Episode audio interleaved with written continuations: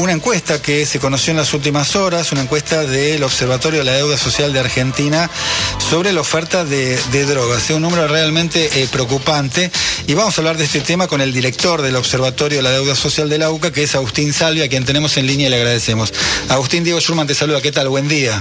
¿Qué tal? Buen día, Diego. Bien. Bueno, básicamente el, trabajo que han hecho ustedes revela un avance del narcotráfico eh, que se ha agravado en el último año. Eh, habla de, bueno, una realidad que en algún momento había retrocedido, ¿no? Este avance, sobre todo en el 2020, pero que volvió a tomar envión, ¿no? Sí, sí, es así. Bueno, primero para aclarar que existe un mundo del narcotráfico que está vinculado diríamos que la importación, es un país de tránsito donde se importa y exporta droga y donde al mismo tiempo se elaboran precursores y hay todo un gran negocio en un contexto de una industria que tiene mucho más eh, de, actividad química y de, de, del narcotráfico eh, globalizado.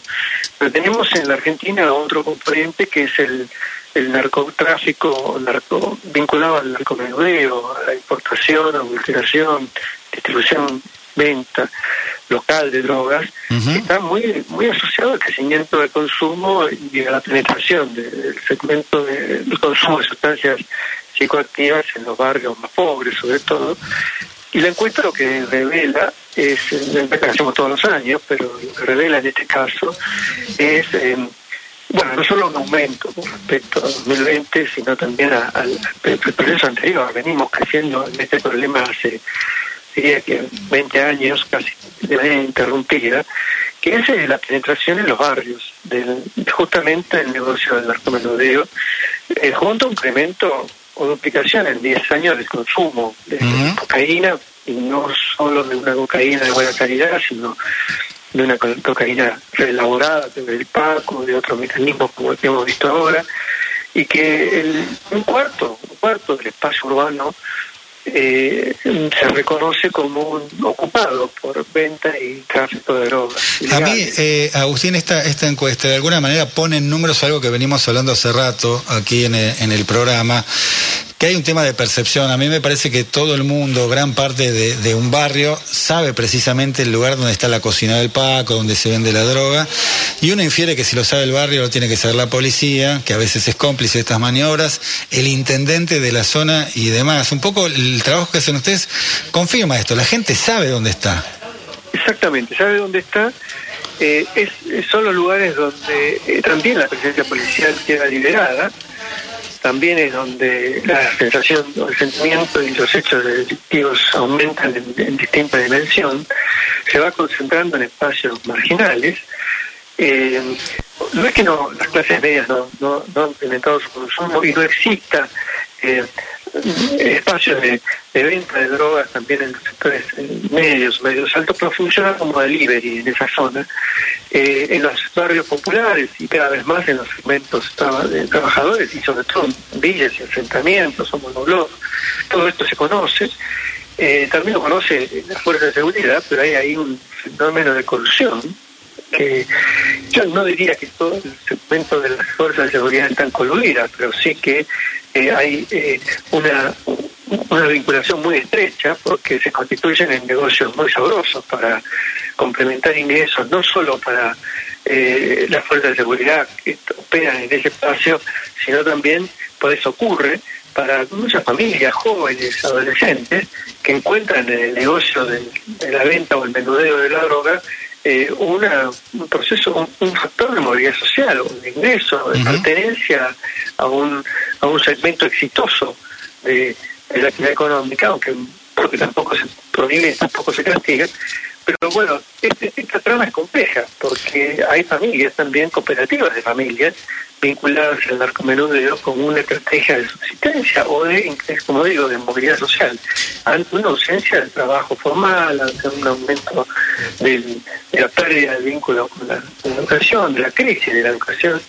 Y todo esto sumado a nivel sistémico con la crisis de la justicia y la, fragmentación de la, operación de la fuerza de seguridad.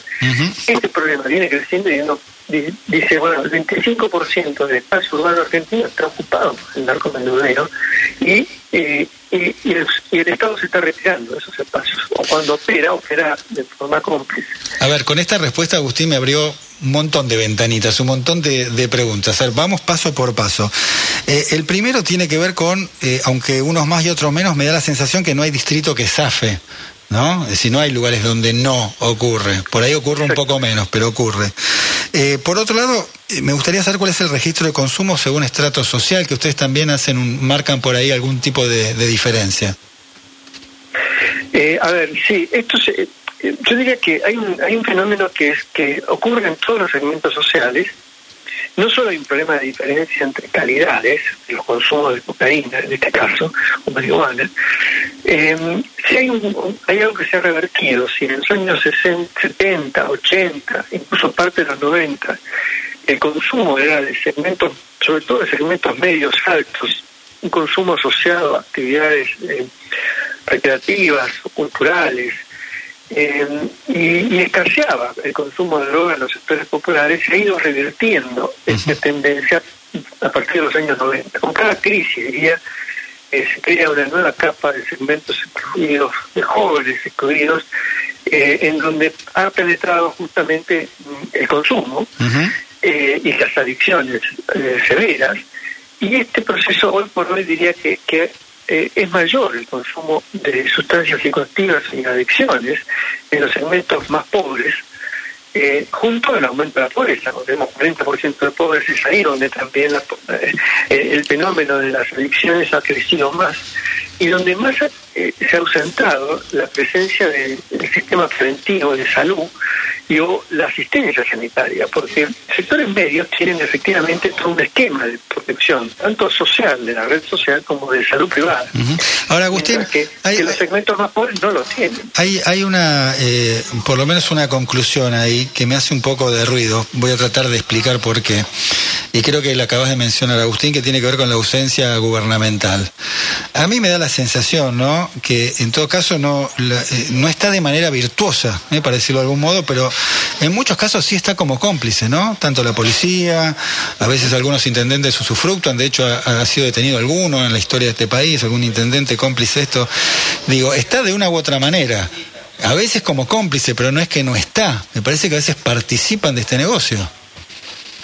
Sí, eh, a ver, eh, hay varios fenómenos, porque el negocio ocupa, opera, digo, genera muchos, muchos, eh, un movimiento de dinero muy importante.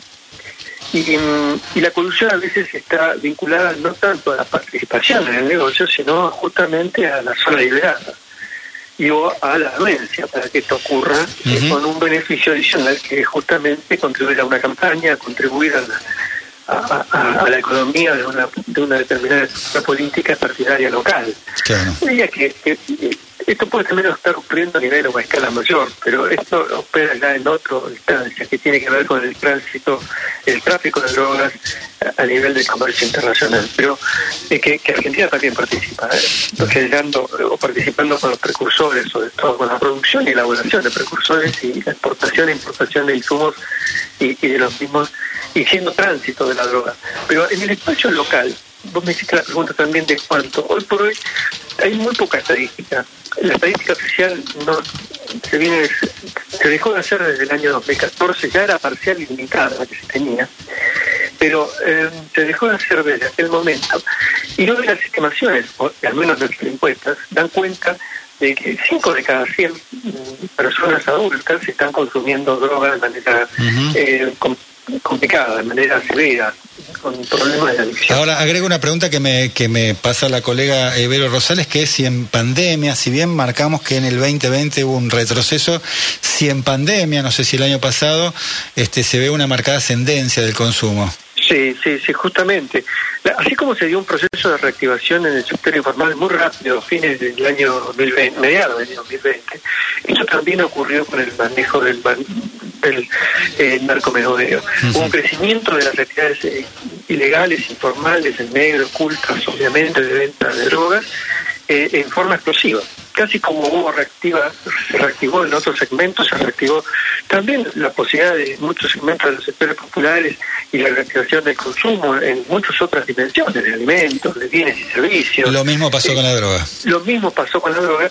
Y, yo quiero dar otro dato que tiene que ver también con el corte generacional. Eh, eh, hay un corte generacional muy particular que se está dando en cuanto a las personas que quedaron afectadas ahora por esta adulteración, tenían en promedio entre 30 y 40 años. Sí. Eh, obviamente también había niños, adolescentes y jóvenes de menor edad, pero, pero la mayoría tenían entre 30 y 40 años. Y venían consumiendo hace 15 o 20 años. ¿Cuándo fue esta? La crisis del 2001. La crisis del 2001 creó una generación de jóvenes excluidos muy fuerte, muy importante, que se han penetrado, han, han entrado en la droga. Y la crisis que tenemos está generando el mismo fenómeno. Es decir, la crisis de estos años del COVID, en un contexto de recesión y estancamiento, está produciendo este, este mismo efecto de una generación de adolescentes y jóvenes eh, volcados a una adicción severa, ya no por actividades culturales o recreativas, sino en un contexto de estrés psicológico muy fuerte. Sí, y es realmente muy, pero muy eh, preocupante. Bueno, Agustín Salvia, eh, director del Observatorio de la Deuda Social de, de la UCA, gracias eh, por poner en conocimiento a todo el mundo este trabajo que han hecho en estos últimos días. No, gracias a vos por el llamado, Diego. Un abrazo.